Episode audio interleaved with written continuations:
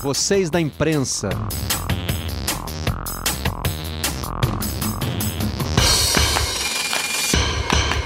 Olá, amigos do canal Campeão, sejam bem-vindos a mais um Redação Home Office, direto da sala da nossa casa para onde você estiver. Você que, se puder, tenho certeza que está em casa. Essas duas próximas semanas são consideradas críticas no combate à pandemia. Infelizmente, no último fim de semana, tivemos notícias de muita gente indo para as ruas, desrespeitando a recomendação das autoridades de saúde. Vamos ficar em casa é importante para todo mundo. Claro que tem as repercussões na economia, inclusive na economia do esporte, do futebol. Nós vamos tratar desse assunto de hoje, hoje aqui com os nossos convidados. Antes, só aquele lembrete rápido: a partir das 5 da tarde, o conteúdo do nosso bate-papo está disponível em áudio na aba Vocês na Imprensa, dentro da nossa página de podcasts no Globoesporte.com. Eles já estão, já estão todos perfiladinhos aqui ao meu lado. Boa tarde, Luiz Roberto.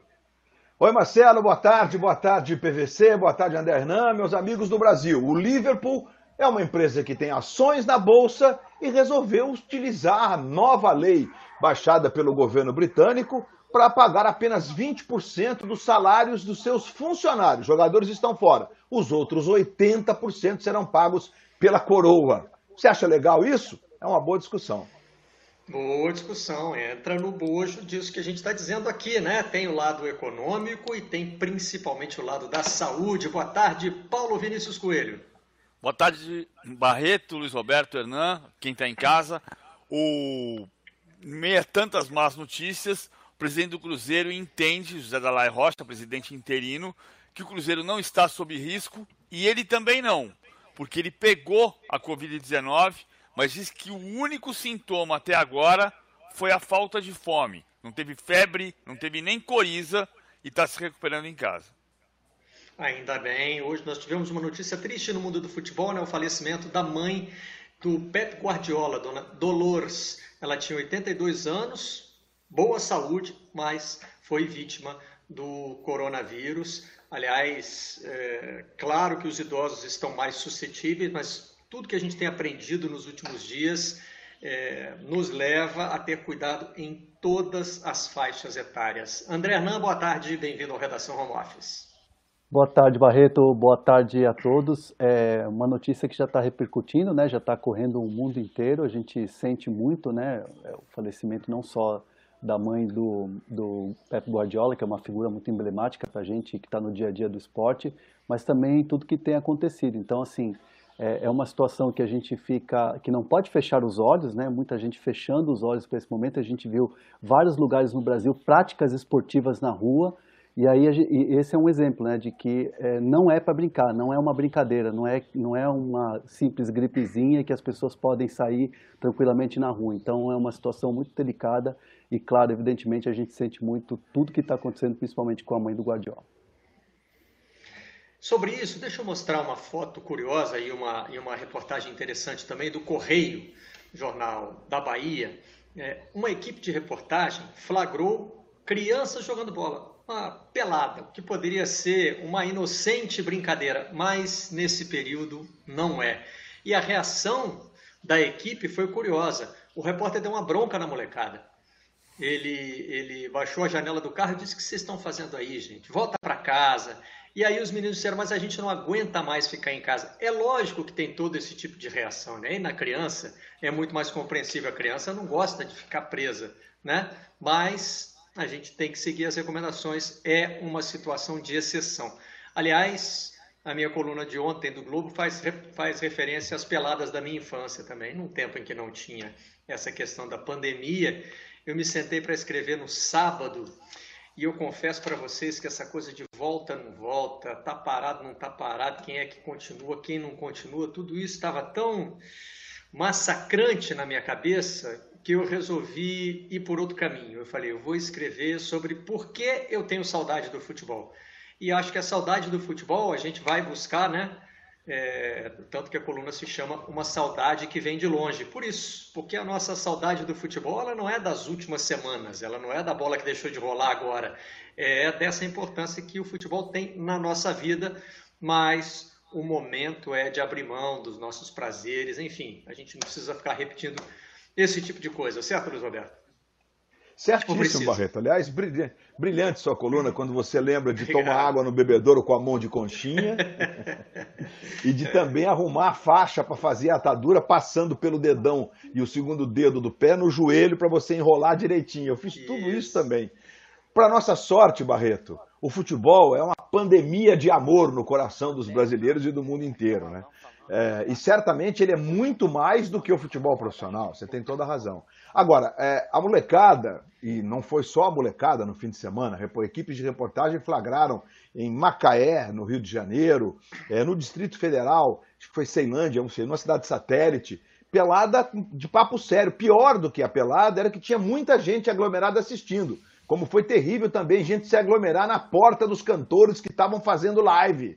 Um montão de gente. Pô, desse jeito o cara faz show. Então, é, é, gente, é, é, eu até ontem, conversando com alguns colegas aqui pelo, pelo, pelo computador, né, naqueles programas que a gente pode botar um montão de gente, né? Estava é, todo mundo assim, depois de 15 dias, no meu caso, eu estou com 20, que eu estou confinado dentro de casa, a sedução de querer fazer alguma coisa na rua é muito forte. Sim. Então, papais e mamães, contenham seus moleques, porque agora a gente está vivendo o auge do contágio. Tanto que hoje a Fiocruz está dizendo que aqui no Ceará, por exemplo, a gente vai ter o pico, e talvez seja o primeiro estado a atingir o pico, no dia 25 de abril. Então a gente está no auge do contágio. O futebol é isso, Barreto. O futebol é muito mais do que o futebol profissional, você tem toda a razão. Agora precisamos controlar os nossos moleques, que dá uma vontade danada de tá, sair ali na pelada da molecada os nossos moleques, os papais e mamães precisam controlar os seus filhos e também os seus pais, né? Controlar os vovôs e vovós que também estão sofrendo com o isolamento. A gente não está querendo aqui passar a imagem de que o isolamento é, né? É uma tranquilidade. Ninguém está de férias. A gente, inclusive, está trabalhando. Tem gente que está impedida de trabalhar e, com isso, está até perdendo parte do seu parte importante do seu sustento. Agora, o isolamento é a única estratégia conhecida, é isso que as autoridades de saúde tem, tem repetido.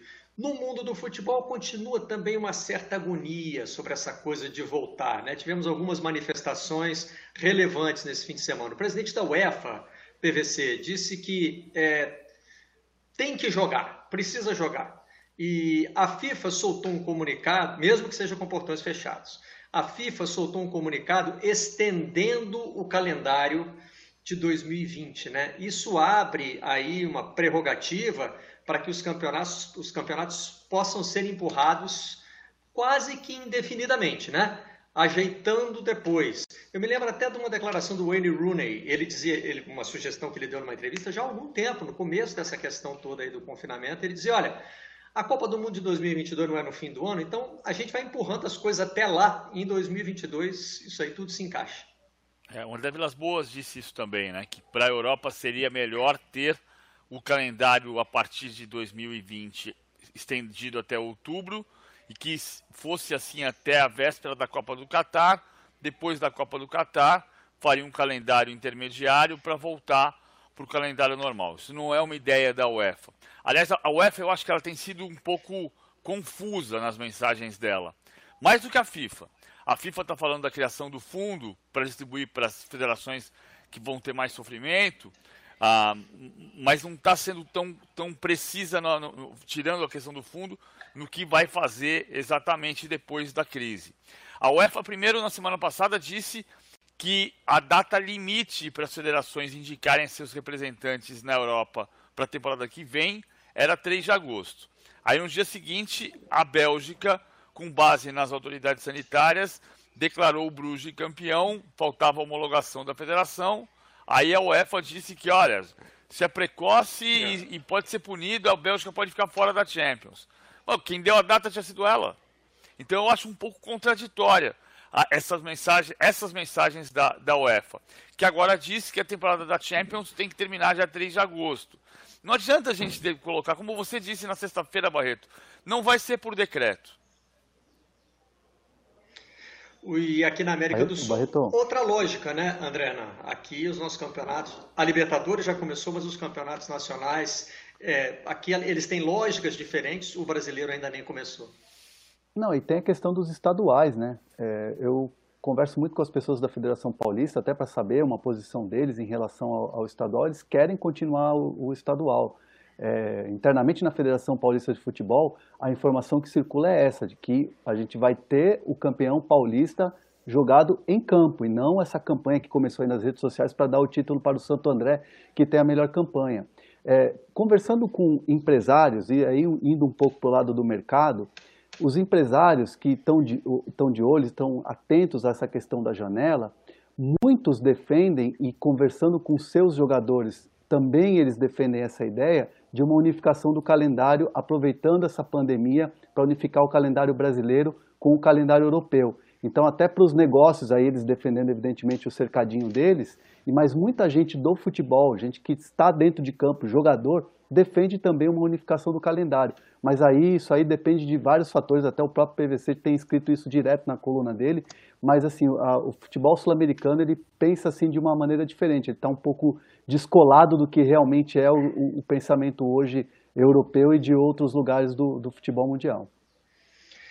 Nos Estados Unidos, os esportes também estão cancelados e o presidente da República, Donald Trump, é, que já deu declarações de que queria reabrir o país no período da Páscoa, também conhecido como semana que vem, é isso? Semana Santa é... Isso, isso domingo, domingo agora já, né? Domingo, é, domingo agora. Já desistiu, é, já desistiu, já voltou atrás nesse sentido, é, atendeu as recomendações das autoridades de saúde, mas numa entrevista falando sobre esportes, voltou a demonstrar esse otimismo de que as coisas podem voltar logo ao normal. Nós temos um trechinho para rodar.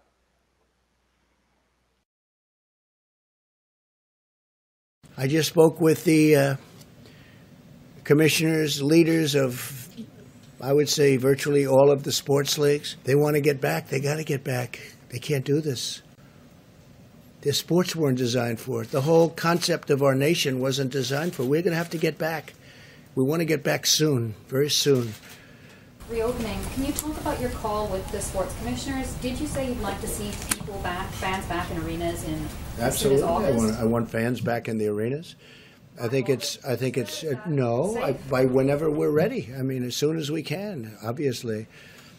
And the fans want to be back too. You know, they want to see basketball and baseball and football and hockey. They want to see their sports. They want to go out onto the golf courses and uh, breathe nice, clean, beautiful, fresh air. No, the. Fa- I can't tell you. I can't tell you a date, but I think it's going to be sooner rather than later. But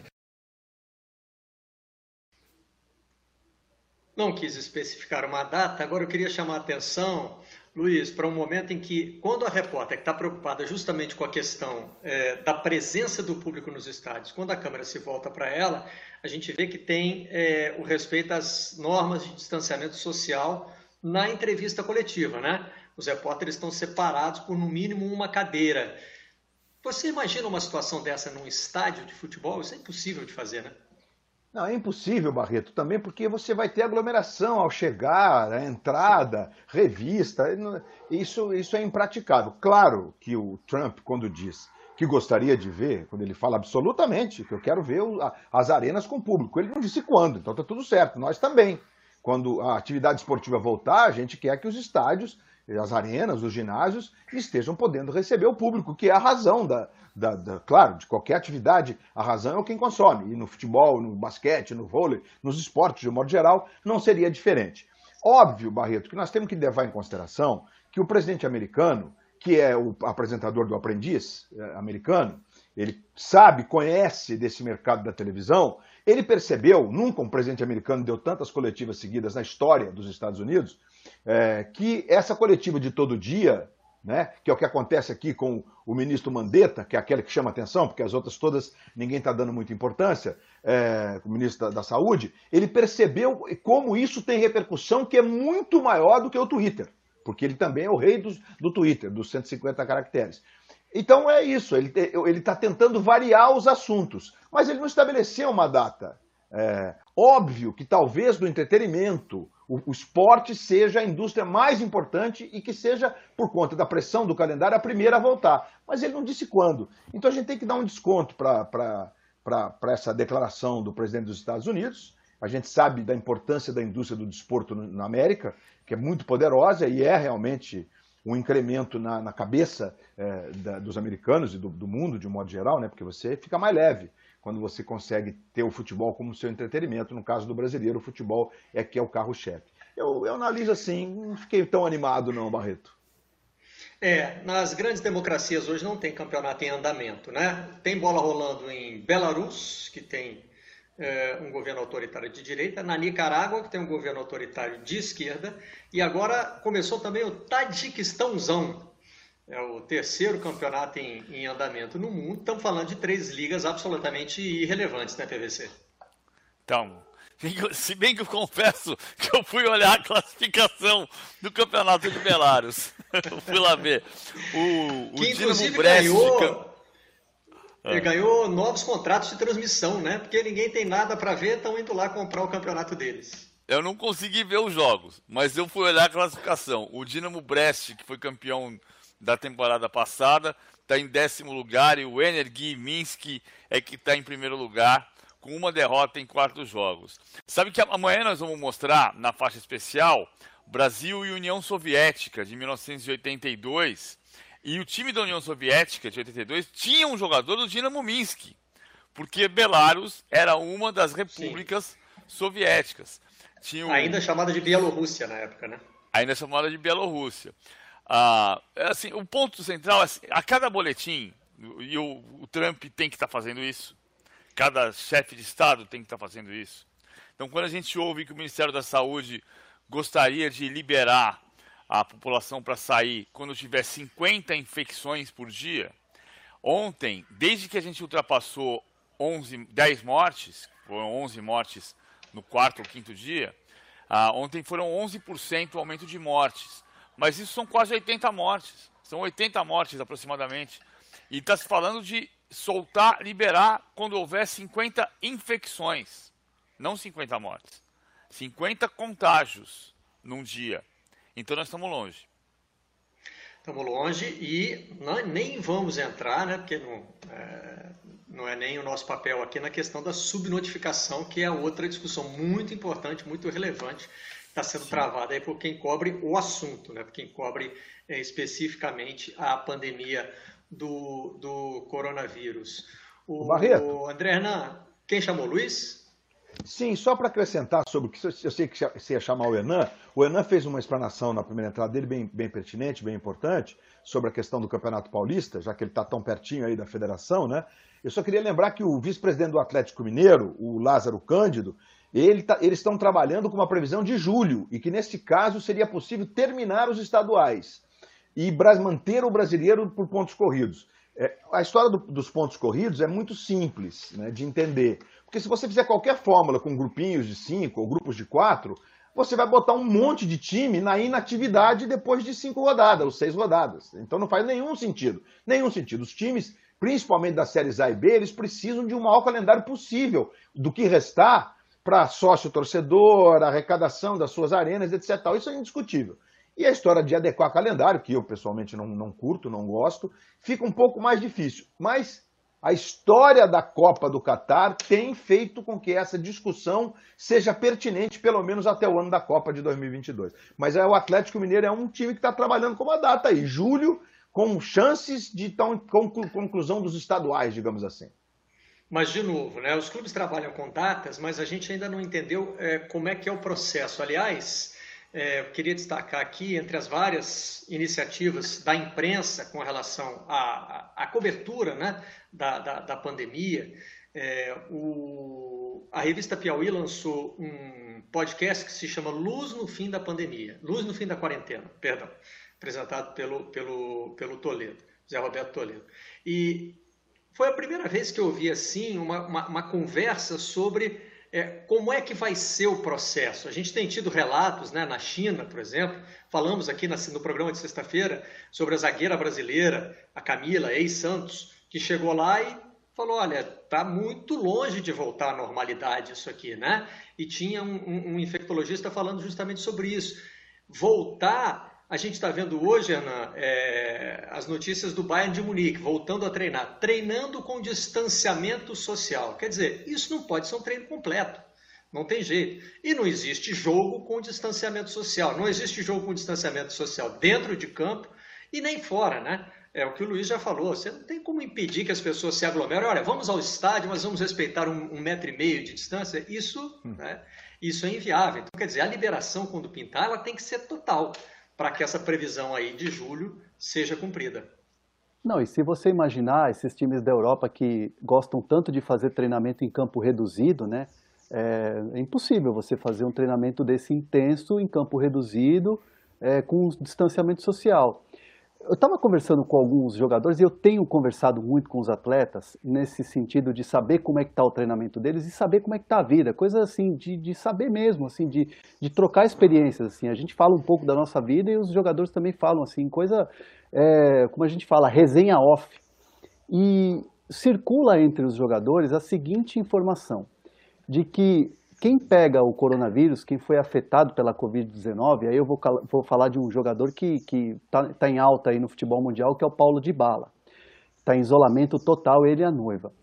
A, a informação que circula entre eles e, e, e, conversas dos clubes, entre os médicos, é que assim, quem foi afetado pela Covid-19 é, tem até seis meses para voltar às atividades normais, para o cara dar uma corridinha. Então, assim, o clube que é, quer voltar a fazer um treinamento com distanciamento social é quase que assim uma tentativa de crime, porque é um absurdo você colocar é, jogadores e expor eles a, a, a essa pandemia, a tudo que está acontecendo, ainda mais na Europa. Então, assim, é, é algo assim inimaginável. Como é que você vai pensar em colocar um grupo de 25, 30 jogadores é, para dividir um vestiário? Para é, dividir um corredor do clube, enfim, tudo, todo aquele processo que a gente está tendo de cuidado, de higiene, e aí você vai colocar todo a não ser que você coloque cada um num vestiário, isso nem o clube mais, mais rico do mundo teria essa estrutura. Então, assim, é um absurdo pensar voltar a qualquer tipo de treinamento hoje, juntar um, um elenco, um clube, para poder fazer um treinamento.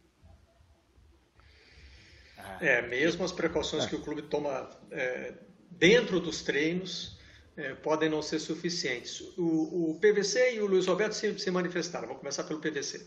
É, eu acho que é, é, eu, eu, penso um pouquinho diferente só. Acho que assim, o que está acontecendo na Alemanha é você volta com treinos 2 a 2 Duas, dois jogadores a dois jogadores. Aí você não vai, aí você não vai aglomerar todo mundo no vestiário. O que eles estão tentando fazer é uma manutenção da forma física mais mais coordenada por um preparador físico. Não dá para treinar igual. Não tem condição de treinar igual. Estamos também falando de um país que é a Alemanha, que é dos menos afetados na Europa. E mesmo na Alemanha, a Angela Merkel continua defendendo o isolamento social. Né? Está tentando fazer um treino com um distanciamento mínimo. Eu acho que vai chegar uma hora lá na frente, que não é agora, em que ah, vai ser possível começar a sair um pouco mais de casa, sem aglomerar, e que nesse caso talvez sejam ah, os jogadores indo a campo como uma categoria à parte. Como é uma categoria à parte os caminhoneiros. Hum. Né? Seja, porque, o que me incomoda é o jogador de futebol dizer assim: ah, mas não pode ter aglomeração, mas eu posso jogar. Só vai poder jogar se tiver um nível de segurança. Pior, os jogadores de futebol não são uma categoria à parte da sociedade. Nem os caminhoneiros são. Só que os caminhoneiros precisam trabalhar, senão a gente não come. É. O que me incomoda mais ainda é jogador fazer protesto porque não pode jogar e no dia seguinte o líder do protesto está na praia jogando futebol. Exato. Isso me incomoda pra caramba. É. É, Luiz Roberto. A mim também.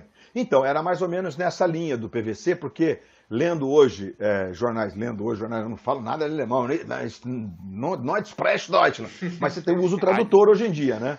É, é Ein Tor, você... zwei Tor, drei Tor. 4, 8, 3 a 0.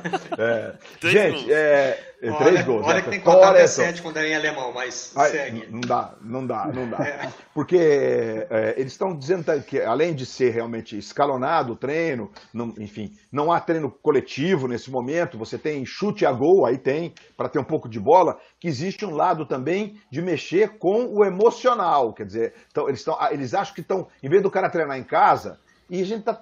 Gente, Munique é uma cidade toda espalhada. O jogador de futebol normalmente mora em casa. Ele vai sair dentro do seu carro, vai chegar no clube, não vai ter aglomeração no vestiário e vai falar com o preparador físico dois a dois. E, em tese, o que estão dizendo lá é que haverá teste nos jogadores. Eles não vão expor jogadores que, tiveram vírus, ou que pelo menos se saiba que eles tiveram vírus. Nenhum deles se apresentou sintomático e agora o teste rápido diz lá se tem um reagente que o cara tem o tal do anticorpo, é porque o cara foi positivo um dia.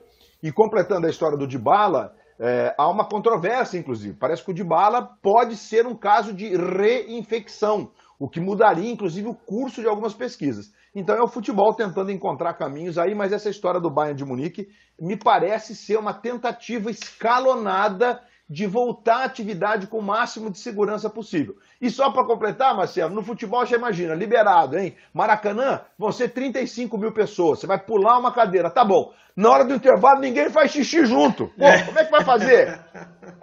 É um metro e meio de distância. a, a dois metros de distância. Não vai acontecer, não vai ser assim. Né? Mas é, é, preciso encontrar o um caminho, é preciso discutir também. Não é uma coisa que a gente está tratando aqui como absurda, ela só é, é difícil de visualizar agora. Falando em encontrar caminhos, é, tem também todo o lado financeiro, a gente tem debatido algumas coisas aqui no Brasil. É, o PVC já citou o caso do Cruzeiro, e é interessante fazer a comparação com o Liverpool, né? Está no Globo a reportagem sobre, sobre o Liverpool, a gente vai mostrar a página. Está é, no Globo. O, um clube grande, milionário, é, adere a algo que não é ilegal. Né? Acho que isso é bem é bom a gente deixar claro. O Liverpool não está dando golpe em ninguém, ele está aderindo a um programa do governo de pagar 20% dos salários. O governo inglês complementa os outros 80%. Mas é, essa notícia foi alvo de, de, de, de muitas críticas, né? Criou uma polêmica isso, um clube poderoso como o Liverpool usar dessa ferramenta. É, criou porque o clube de, acabou de anunciar um faturamento extraordinário, né? Ah, não houve a, a, mesma crítica porque são Norwich, Newcastle, Bournemouth e Tottenham também fizeram isso. Dos quatro, fora o Liverpool, o Tottenham é que tem o um orçamento mais perto, mas não é igual ao do Liverpool, embora vice-campeão da Europa. Ah, o que chamou a atenção do Liverpool, tem um detalhe, você morou em Londres, né, Marcelo? O Liverpool é o time Sim. mais odiado da Inglaterra. Isso tem um peso também. O Liverpool é mais odiado da Inglaterra. É impressionante. No ano passado, a torcida do Manchester United torcia para o Manchester City ser campeão, para o Liverpool não ganhar o campeonato. Então, tem um pedaço disso. A outra questão é que a política foi feita para que as pequenas e médias empresas não demitissem funcionários. E o Liverpool, que tem um faturamento extraordinário, se apoiou nessa decisão do governo e está bancando 20% dos salários dos não jogadores, não é do elenco de jogadores, ah, para ah, que o governo complete 80% dos, dos outros salários. A questão dos jogadores teve uma tentativa de acerto da Premier League, e teve um, contraste ali de jogadores. O Rennie Rooney se manifestou contra o secretário da Saúde da Inglaterra, que apontou para os jogadores como os privilegiados que não abriam mão dos seus salários e tem uma discussão para diminuir 30% dos salários dos jogadores. Ah, o Gary Lineker, que é artilheiro da Copa de 86, hoje comentarista, também se manifestou a favor dos jogadores. Então tem ali um embate. O Liverpool se apoiou numa decisão do governo embora não seja uma, uma média empresa. É um grande faturamento. Mas então, PVC aí, e Barreto... Aí é que tá. Ô Luiz, é que eu precisaria da ajuda do Rodrigo Capello nesse, nesse debate, porque eu me lembro, eu sempre me lembro quando a gente começa a falar nas, nos clubes milionários do futebol, o futebol movimenta muito dinheiro, mas as operações não são tão grandes quanto as de outras empresas. Eu me lembro, eu me lembro há muito tempo quando o Juca Kfouri é, é, publicou uma lista das maiores empresas do Brasil e onde que os clubes se encaixariam nelas. O que aparecia em primeiro lugar entre os clubes era o São Paulo, estava em centésimo alguma coisa, atrás de uma hidrelétrica de Mato Grosso que tinha seis funcionários. Eu Sim. me lembro exatamente dessa, dessa informação.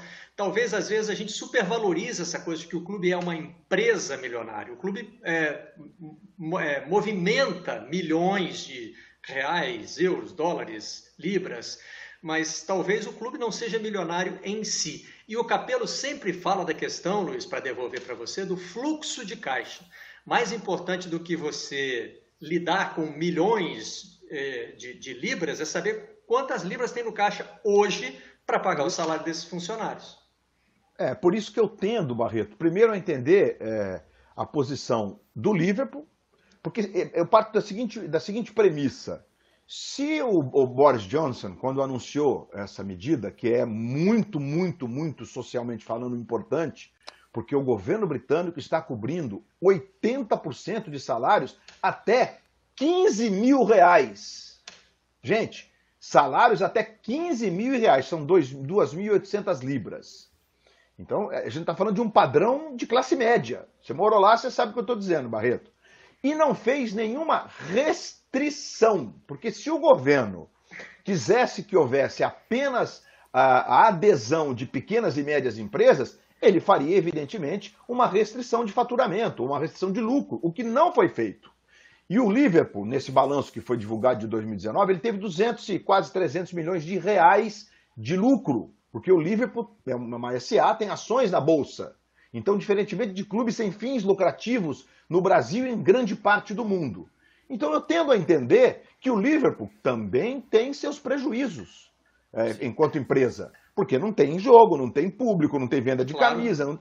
Então, eles estão fazendo para pagamento dos salários dos funcionários que fazem o clube ser operante, digamos assim, né? E não em relação ao e não é só em relação aos jogadores, a qualquer atleta em atividade no Liverpool.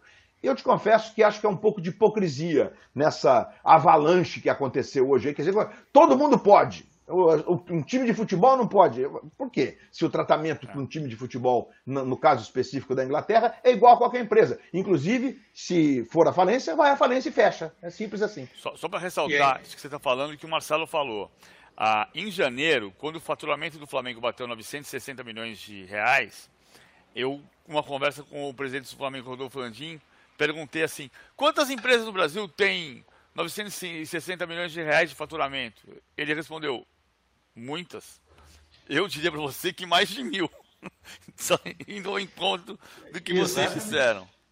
Exatamente, a gente fica impressionado com esse volume. Eu, eu, eu me lembro muito do, do, do, Manual do Globo, tinha lá uma sessão sobre valores, e o Luiz Garcia, o brilhante jornalista que escreveu o manual, ele dizia que, como o jornalista é de classe média, ele se impressiona com qualquer coisa com muito zero. Então a gente às vezes não sabe dimensionar. Tem coisa que mobiliza milhões, mas esses milhões, poxa gente, um milhão na minha vida faz a diferença. Pra caramba, acho que na vida de qualquer um de nós aqui, né? Um milhão vai resolver um monte de problema para qualquer um de nós. Agora, para um clube, um milhão pode ser né, dinheiro que entra e que sai no mesmo dia. Né? São escalas de valores completamente diferentes que estão afetando também o futebol brasileiro, André Hernan. A gente já viu hoje no Globoesporte.com notícia de é, falta de pagamento da patrocinadora, da fornecedora de material esportivo do Flamengo. O São Paulo também já tem renegociação com os jogadores. Aliás, essa, essa, essa negociação da redução de 50%, ela, ela não chegou, ela não teve um, um, um, acordo entre as partes, né? São Paulo vai aplicar unilateralmente, é isso? É, não teve um, não teve um acordo. Não teve um acordo e eles decretaram, né? O São Paulo decretou essa, essa redução salarial aí de até 50%. Aí é uma questão de organização do clube. Por exemplo, o Flamengo é, já saiu né, notícia no Globoesporte.com que está perdendo receita sem, é, com essa paralisação, mas o Flamengo é um clube que está organizado, é um clube que se organizou. Tem uma folha salarial alta, tem uma folha salarial alta, mas tem, tem recursos, ainda tem, está perdendo patrocínio, mas ainda tem como contornar a situação. Por quê? Porque é um clube que já vem há muito tempo se organizando. Exatamente na contramão disso, o São Paulo. O São Paulo gasta mais do que tem e ainda, que para mim é o pior, é, fica dependendo daquilo que pode acontecer e não aconteceu no caso que é a bilheteria. O São Paulo dependia muito e já estava contando com o dinheiro da bilheteria do jogo contra o River, pela Libertadores da América, que acabou não acontecendo, e também com a bilheteria do clássico contra o Santos, que foi com portões fechados, e que isso fez ali um rombo no orçamento do São Paulo. O São Paulo vendeu o Anthony, já está pegando esse dinheiro do Ajax, é, inclusive da venda dos 20% do David Neres, que entrou todo no pacote da negociação do Anthony, e também está dependendo do dinheiro do Barcelona da venda do, do garoto Rodrigo, que é vendeu só a prioridade de compra. Então o São Paulo fica dependendo de algo que pode não acontecer. Isso é um erro de administração que já vem há muitos anos se arrastando dentro do São Paulo, não só na gestão Leco, mas também em gestões passadas. Então o São Paulo, quando faz isso é, de uma maneira unilateral, sem entrar em acordo com os jogadores, deixa escancarado o que está acontecendo hoje no São Paulo, que é uma falta de organização no clube quando acontece isso. E só para ter um detalhe importante, é, se algum jogador quiser entrar na justiça, tiver um advogado, é, olhar tudo certinho o contrato e ir na justiça do trabalho, pode até rescindir o contrato. É, só o PVC, por outro lado, você abriu o programa de hoje dizendo que o Cruzeiro está tranquilo. E você já trouxe a informação também de que o Botafogo está tranquilo, um clube que a gente se acostumou é. a ver no noticiário, é, envolvido em problemas financeiros, até com a tranquilidade, de, de, com, a, com, a, com, o otimismo de poder se transformar em empresa esse ano. Mas antes de falar disso, você queria completar sobre o que Não, o Hernan acabou de comentar. juntar as né? duas coisas, é isso daí. Hum. Que, isso que você está dizendo é, é, é espantoso, tá? falando com vários dirigentes, e eu não estou criticando, eu tô, assim, vai descobrir a verdade ali na frente. Eu acho espantoso que dois dos clubes que pareceriam os mais desesperados, hoje parecem dos mais tranquilos. O Cruzeiro, que entende o seu presidente interino, José Dalai Rocha, que conseguiu planar a estrada para seguir adiante, e o Botafogo, que entende que vai, tudo vai voltar. É a frase do Carlos Eduardo Pereira sobre o dinheiro que vai voltar do, dos fundos americanos, eventualmente dinheiro chinês, mas americanos e europeus principalmente, que possam fazer o aporte de dinheiro para fazer o Botafogo virar empresa aqui. O caso do São Paulo tem um agravante nisso tudo que o, que está dizendo perfeitamente. Ah, o São Paulo não tem histórico de atrasar salário, mas atrasou nesse ano. Atrasou um salário em janeiro e atrasou dois direitos de imagem. E isso faz toda a diferença na negociação. Porque uma coisa é o Flamengo dizer, e eu acho que tem um, um parâmetro que precisa estar claro: um clube vai atrasar o pagamento se ele não tiver dinheiro. Se você pensar assim, ah, eu não posso pagar quem não está trabalhando, pode.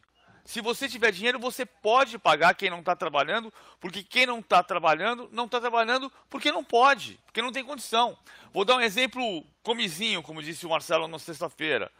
A, a, a, pessoa que trabalha na minha casa, no Rio de Janeiro, eu de, tenho depositado o equivalente ao dia de trabalho dela. E, e, e, é comovente, porque nas duas últimas semanas ela disse assim: vou ao supermercado. Que você fala assim, ela trabalha em seis casas diferentes na semana. Eu não sei se as seis famílias estão pagando para ela. Então, os clubes, a mesma lógica. Se você tiver o dinheiro, você paga. Se você não tiver o dinheiro, você não paga e negocia.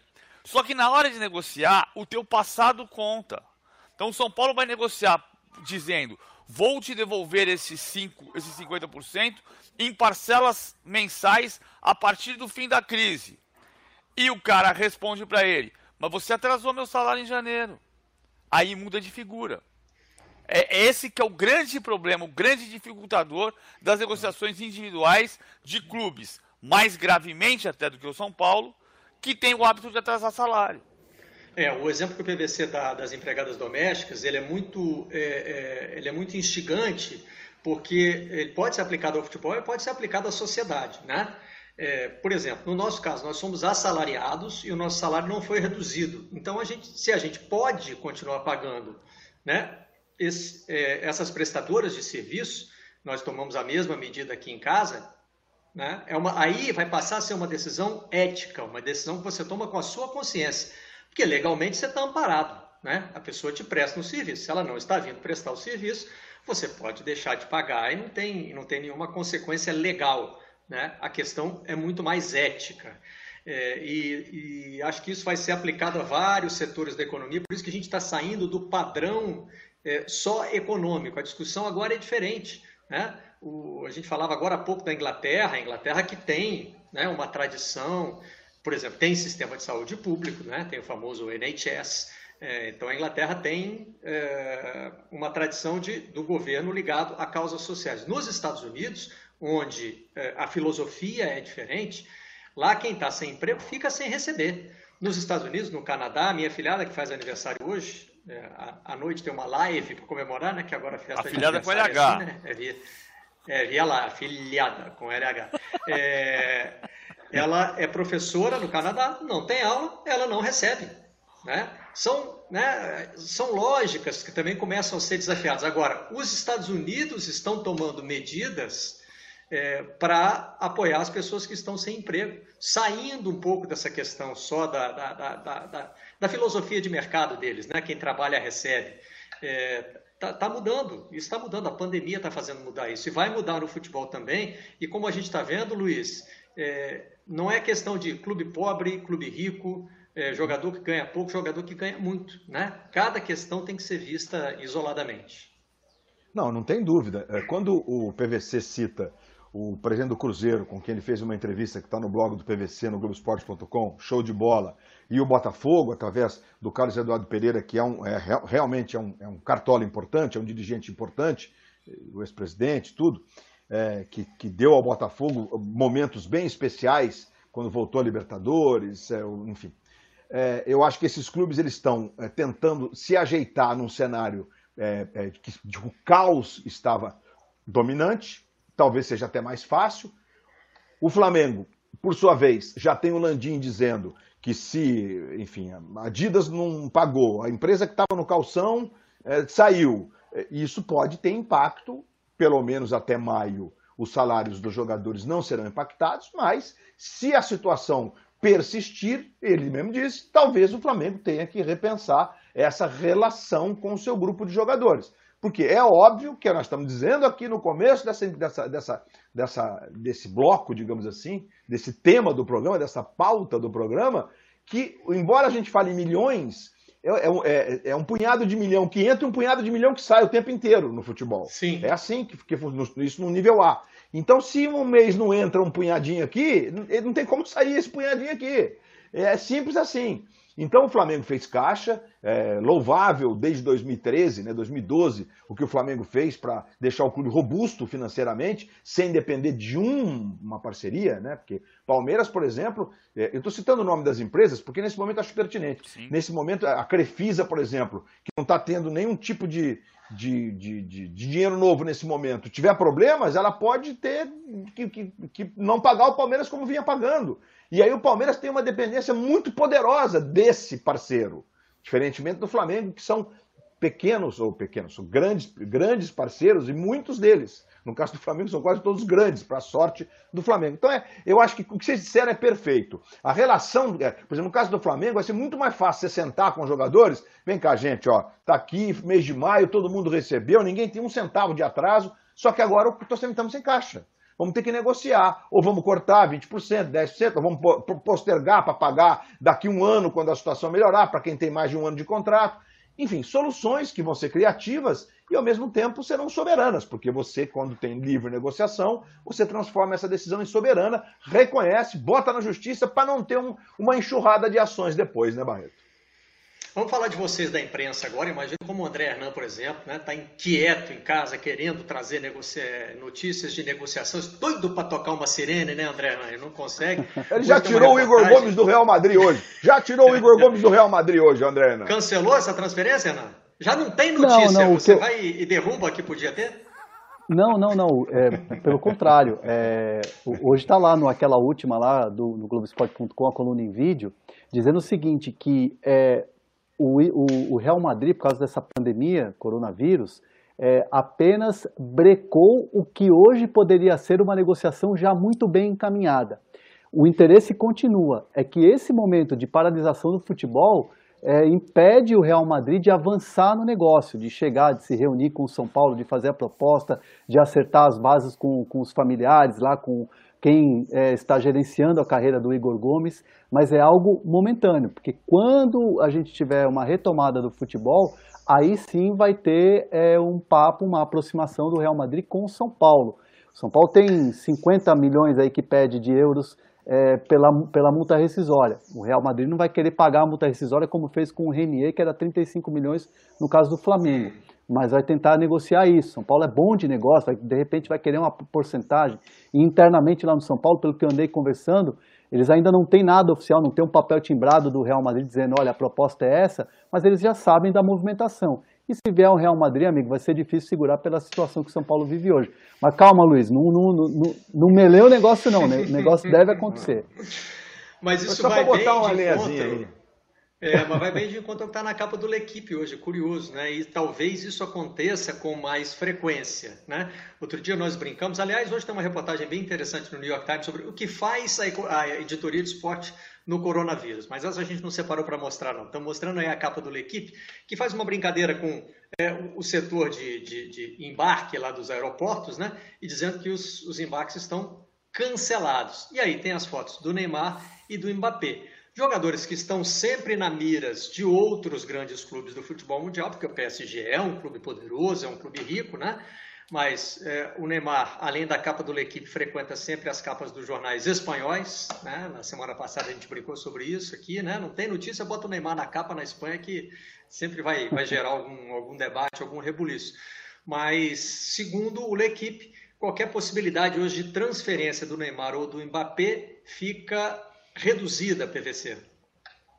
É, o que é curioso é você comparar as capas. Né? Na sexta-feira a gente mostrou a capa do Sport, de, da Catalunha, dizendo que o Neymar tava, podia estar a caminho do Barcelona. No sábado, o, o diário catalão El Mundo Deportivo deu uma capa Neymar confidencial e dentro a matéria dizia que ele vai para o Barcelona neste verão europeu ou no próximo, no máximo, e o contraste ao L'Equipe dizendo que está retardado. A matéria dentro do L'Equipe diz que Mbappé pode chover, pode nevar, pode fazer sol, que o Mbappé não vai embora porque ele é o preferido do Kelife, o dono do Paris Saint-Germain. Ah, e o que o Neymar, o, o Paris Saint-Germain está olhando com a tentativa de ter pelo menos mais uma temporada, mas tem mais realismo do que tinha na temporada passada, quando o, o Leonardo conseguiu brecar aquela história de que ah, o jogador, quando quer ir embora, ele vai. No Paris Saint-Germain, não foi assim. O Neymar queria ir embora e não foi. Como antes, em 2017, o Verratti, volante italiano, queria ir para o Barcelona e o Paris Saint-Germain falou: não, não tem multa de rescisão, você vai ficar aqui. Deu um aumento para ele e ele ficou. O Neymar ficou também. Então tem esse embate. O quebra-cabeça só vai se resolver em setembro porque setembro provavelmente vai ser, com sorte, o início da próxima temporada. Até lá, o Paris Saint-Germain vai fazer tudo para manter o Neymar, porque a manutenção do Neymar é o que vai devolver o dinheiro que ele investiu, 222 milhões de euros, o jogador mais caro de toda a história do futebol. Barreto. Oi, Anan. Eu coloco nesse balaio todo aí também o Felipe Coutinho. O Felipe Coutinho é, peça do Barcelona, né? Ele teria que retornar ao Barcelona fim do empréstimo, né? E vários clubes da Europa, é, pelo que eu pude conversar com as pessoas que trabalham com o Felipe Coutinho, estão gerenciando a carreira do Felipe Coutinho, voltar ao Brasil chance zero. É, evidentemente o Felipe Coutinho está em baixa lá na Europa. É, já tem vários clubes se movimentando, sondando, mas é algo que também, assim como todos esses outros jogadores que a gente vem falando, é, só vai acontecer algo mais assertivo quando a gente tiver o retorno do futebol é, às atividades. E o Felipe Coutinho também vai gerar bastante expectativa, bastante noticiário lá na Europa, porque alguns clubes já se movimentaram para buscar informações. Coutinho que fez recentemente uma doação para a comunidade da Barreira do Vasco, né? Ele que é cria do Vasco e qualquer movimentação do Coutinho dentro do futebol europeu interessa também ao Vasco, porque aí entra é, mais um dinheiro como, como clube formador, né? Queria mostrar mecanismo também a capa do de solidariedade. Isso, isso, mecanismo de solidariedade. Queria mostrar a capa do recorde também que fala de outra situação, né? A situação do jogador já contratado e que agora fica esperando, né, Luiz, para saber quando é que estreia. Né, o Pedrinho dá, dá, uma entrevista aí, dizendo que se mira no Messi, tenta né, agarrar, é a expressão em português de Portugal, um pouco do que o Messi faz. E tem um trecho curioso também, Luiz, na entrevista, em que ele diz que é, o, parece que o Jorge Jesus andou fazendo comentários não muito positivos sobre ele. Ele disse: Ah, ele não me conhece muito bem, então pode ser que mude de opinião. o Jorge Jesus, é, ele é muito ouvido em Portugal, evidentemente, né? É, o Pedrinho, eu acho que o Pedrinho é um jogador lúdico, ele tem recursos daqueles que a gente gosta muito, né? É o drible, é o improviso e tal. Agora, certamente o Pedrinho não jogou ainda a bola que a gente pensa que ele pode jogar. Porque é, quando a gente formata uma, um jogador na cabeça, a gente pega valências que ele tem. E aí a gente, puxa, esse cara pode fazer isso. Esse cara... Claro que o Pedrinho tem momentos na Copa do Brasil de 2000 2018, né, que o Corinthians tirou o Flamengo do, do, da semifinal com o golaço do Pedrinho, e na final contra o Cruzeiro, que ele faz um gol, que na minha opinião foi mal anulado, enfim, aquele jogo teve dois erros de arbitragem, o pênalti e o gol mal anulado, né, enfim. Mas seria o segundo gol do Corinthians naquela altura, é, com, chute, com chute maravilhoso do Pedrinho, são momentos que mostram que ele tem um potencial incrível. Agora, é, é, primeiro teve o Carille que disse o seguinte: esse cara não pode jogar mais do que 20 minutos. Ficou um ano inteiro que não podia jogar. A fisiologia não tomou uma, uma, né, uma, uma decisão sobre isso, uma atitude sobre isso. Eu acho que ele, que, ele vai, que ele vai fazer sucesso. Eu acho que ele tem tudo para fazer sucesso. Portugal e um clube grande como o Benfica é uma porta de entrada maravilhosa para a Europa. Primeiro, porque você tem a questão do idioma que te facilita muito, os hábitos são completamente diferentes, isso tem um processo de, de adaptação. Mas acho que ele vai mandar bem. E acho que ele tem um pouco de razão mesmo. Acho que o Jorge Jesus não conhece ele tão a fundo. Né? Viu ele é. jogando algumas vezes, sei lá, meia dúzia de vezes. Barreto. É isso. O Hernan. Barreto está digitando. O, o, o, o, Pedrinho, o Pedrinho é um jogador que no um Corinthians que ele sempre gerou muita expectativa do torcedor. E assim, sempre ficou uma discussão, e a discussão toda ficou em torno do Carilli, porque o Carilli decretou que ele só poderia jogar pelo lado do campo e não por dentro. Mas aí na seleção pré-olímpica, o André Jardini, é, e, e, o André Jardini já várias vezes falou, olha, o Pedrinho é um jogador que você pode até usá-lo em três posições diferentes. Então o André Jardine, eu entendo que foi o único treinador nesse processo todo do, do Pedrinho, de amadurecimento, de crescimento como profissional, como jogador de futebol, que conseguiu extrair o máximo dele. Então o, o Pedrinho, que fez uma, um grande pré-olímpico com a seleção, é, vai ser ou pode ser esse jogador em Portugal. E se o, o, o clube que o contratou é, é, tiver essa, esse olhar um pouco mais é, assim carinhoso para o jogador, não decretar de repente ele só joga numa posição, o Pedrinho com amadurecimento, com toda a, assim, a tranquilidade e o entorno dele familiar, estou falando de entorno familiar, não empresário, que ele tem, que é muito bom, pode se transformar um grande jogador lá em Portugal. É, eu acho também. A coisa só que é surpreendente é isso que você falou, o Luiz também, também falou. É incrível como os técnicos têm avaliações diferentes. O que o Jorge Jesus disse foi que há muitos jogadores da posição do Pedrinho melhores do que o Pedrinho no futebol brasileiro. Eu lembro dele falar do Dudu e do Everton. Aí é outra geração, né? O Everton não é mais uma revelação. O Everton é um jogador confirmado, o Cebolinha. E o Dudu também. O Dudu é um jogador de vai fazer 28 anos. O Pedrinho é uma revelação. O Thiago Nunes, como o Carilli, acha, e diferente do Jardine, acha que o Pedrinho joga do lado do campo. Então é incrível como ele não conseguiu ainda florescer. Ele não conseguiu florescer. Pode ser no Benfica. O Benfica hoje é um clube muito especial. Ele não é um clube para brigar por Champions League, mas ele é um clube que tem uma estrutura. É, ele se transformou nos últimos 10 anos. O Jorge Jesus ajudou nesse processo, inclusive. Ah, se modernizou como empresa, se modernizou como estrutura de futebol. E ele, o Benfica hoje é hegemônico em Portugal, como o Porto foi 10 anos atrás.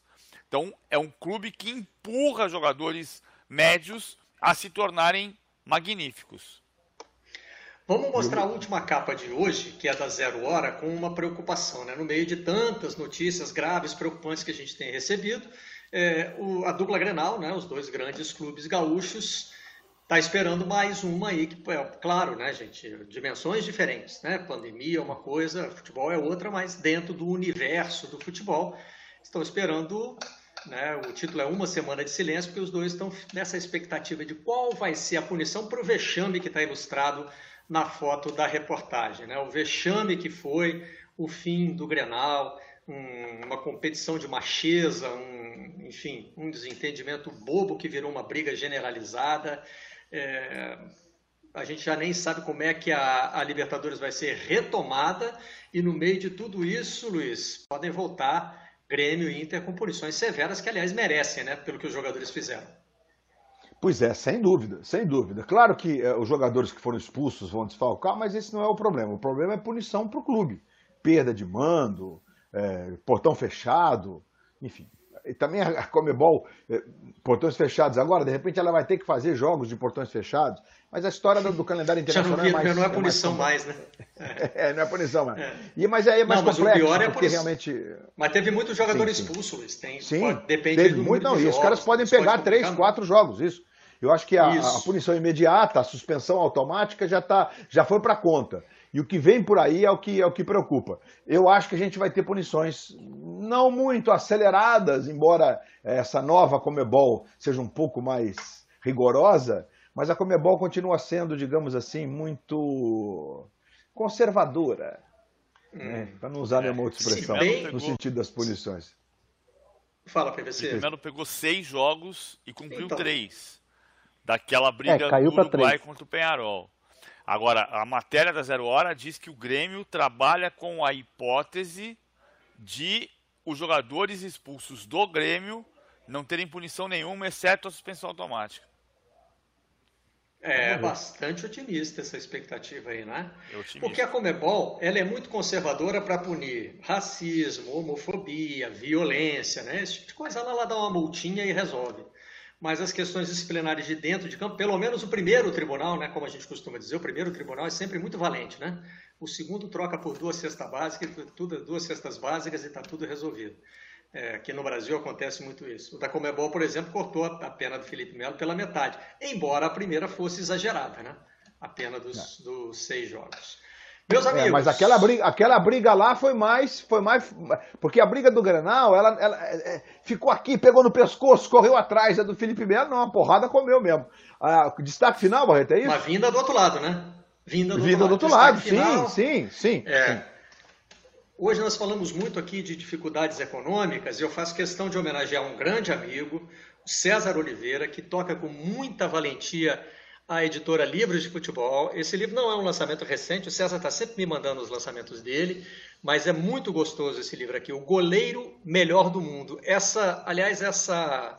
Hoje a gente diria o melhor goleiro do mundo, né? Talvez, mas essa construção achei bem curiosa e é o primeiro romance esportivo editado no Brasil do Tomás Mazzoni, um nome né, histórico da imprensa esportiva brasileira. O César fez esse trabalho de resgate e trouxe um, um relato aqui super bonito do Tomás Mazzoni, que é, fazia parte da turma original né, dos, dos, grandes divulgadores do futebol no Brasil, na sua Gazeta Esportiva, e também era ficcionista, criou essa, essa, esse romance aqui sobre o goleiro melhor do mundo. Essa é a dica de hoje, né? A gente tem tentado mostrar aqui algo do que tem na biblioteca de casa é, direcionado ao esporte. Com isso, eu me despeço do Luiz Roberto. Luiz, mais uma vez, muito obrigado pela participação na redação. Muito obrigado, Barreto. Eu dou sempre minha dica aqui, ó. Eu já li duas vezes um dos maiores atletas brasileiros de todos os tempos, o livro do Guga, Um Brasileiro, é sensacional. Baixe aí e desfrute. Essa, essa é uma leiturinha que dura um pouco. O livro é, digamos, robusto. É, aliás, é, para iniciativas como a do César, aqui da editora Livros de Futebol, não estou fazendo propaganda, não, tá? não tenho, tenho nenhuma relação direta não. com ele. É, é, o, é o trabalho que eu admiro. E assim, tá difícil vender agora, né, gente? É difícil vender em banca. Então, é, muitos dos lançamentos tem também em e-book. Então, é uma boa, uma boa oportunidade também. Valeu, PVC. Valeu. Olímpicos era o Tomás Mazzoni, o apelido do grande jornalista. Isso, paulista. isso, verdade. Verdade. Valeu. André Hernan, tem a última, André Hernan? Ah, assim, ó. É, é o Tomás Mazzoni. É, vou, vou dar uma última aqui, mas um, um bastidor meu, vai. É, é. o Tomás Mazzoni era o nome Você de. Você bastidor sobre o Tomás Mazzoni? Não, é, Tomás Mazzoni era o nome do ginásio de uma quadra de futebol que eu dei os meus primeiros passos como lateral esquerdo, é, mas não seguiu adiante. Então eu segui o, ao, ao sei lá, acho que a, aquela, aquela atmosfera de Tomás Mazzoni me, me levou para o jornalismo esportivo. Talvez, talvez tenha sido isso. Então, o Tomás Mazzoni fez mais esse bem ao jornalismo esportivo. Né? Tirou o André Arna do futebol, onde ele não ia contribuir, e trouxe para o jornalismo esportivo, onde ele contribui muito. Mais uma vez, obrigado ao Luiz Roberto, ao PVC, ao André Arnan, a você que nos acompanhou. E lembrando que a partir de hoje, às 5 da tarde, o conteúdo do nosso bate-papo em áudio estará disponível dentro da aba Vocês da Imprensa, na página de podcasts do Globoesporte.com. O Redação Home Office volta amanhã, nesse horário diferente, à uma da tarde. Até lá, tchau! Vocês da Imprensa.